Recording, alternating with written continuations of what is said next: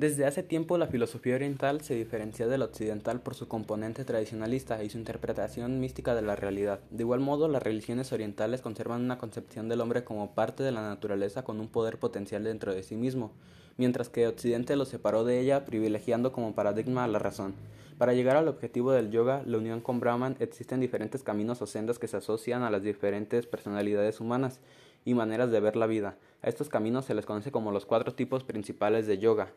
Karma Yoga, el camino de la acción. Significa la acción que surge de una actitud desinteresada. Se refiere a una actitud vital guiada por un espíritu de servicio a los demás, independientemente del resultado de las acciones que llevamos a cabo. Bhakti Yoga, el yoga del amor y la devoción. Representa el camino de la devoción y suele atraer a personas con mayor tendencia emocional. Considera que existe un ser supremo, una conciencia superior que le trasciende y se siente inclinado a desarrollar una relación directa, intensa e incluso a disolverse completamente con lo divino. Jnana Yoga, el yoga del conocimiento.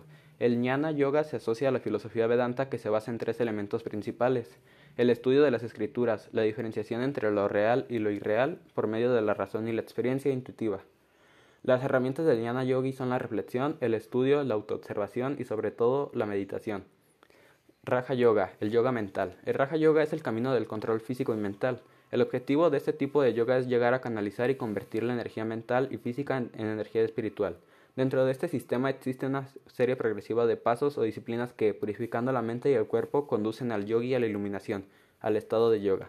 Esta serie de ocho pasos constituye el Ashtanga Yoga, los cuales son Yama, el código de conducta social, Niyama, las observaciones de código personal, Asana, la postura, Pranayama, control de la energía vital a través de la regulación de la respiración, Pratyahara, aislamiento o control de los sentidos, Dharana, la concentración, Diana, la meditación o contemplación y por último Samadhi, la superconciencia e iluminación.